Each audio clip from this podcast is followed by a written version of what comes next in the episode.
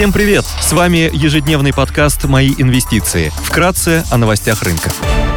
Глобальные рынки. Внешний фон умеренно позитивный, Накануне Джером Пауэлл отказался комментировать планы ФРС по ставке, однако рынки отреагировали ростом в надежде на дальнейшее замедление темпов повышения ставки. Фьючерсы на S&P 500 прибавляют 0,04%, Евростокс растет на 54%, Шанхай Композит плюс 23%, гонконгский Хэнк Сенг торгуется в небольшом минусе на 27%. Баррель нефти марки Brent стоит 79 долларов 36 центов, золото торгуется по 1884 доллара за унцию, доходность по десятилетним гособлигациям США составляет 3,59%. Сегодня будут опубликованы недельные запасы нефти согласно данным Американского института нефти API и информационного агентства энергетики EIA. В России выйдут данные по потребительской инфляции. Корпоративные новости. Акции Роснефти торгуются первый день без дивидендов.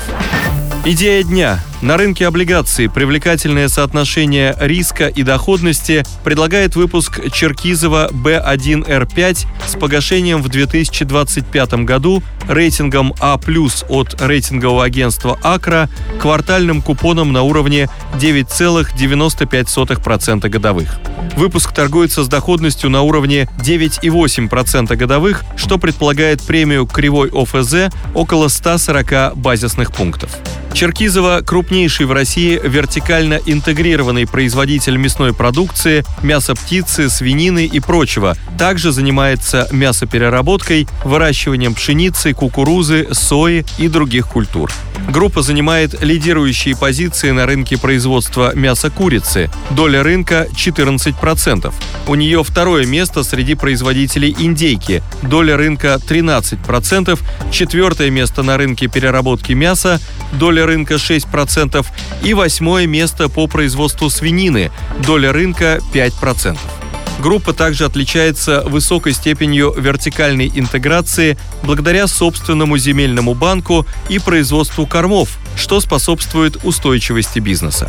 По итогам первого полугодия 2022 года выручка группы выросла на 20% год к году до 89 миллиардов рублей. Показатель скорректированной EBITDA вырос на 12% до 12,4 миллиарда рублей.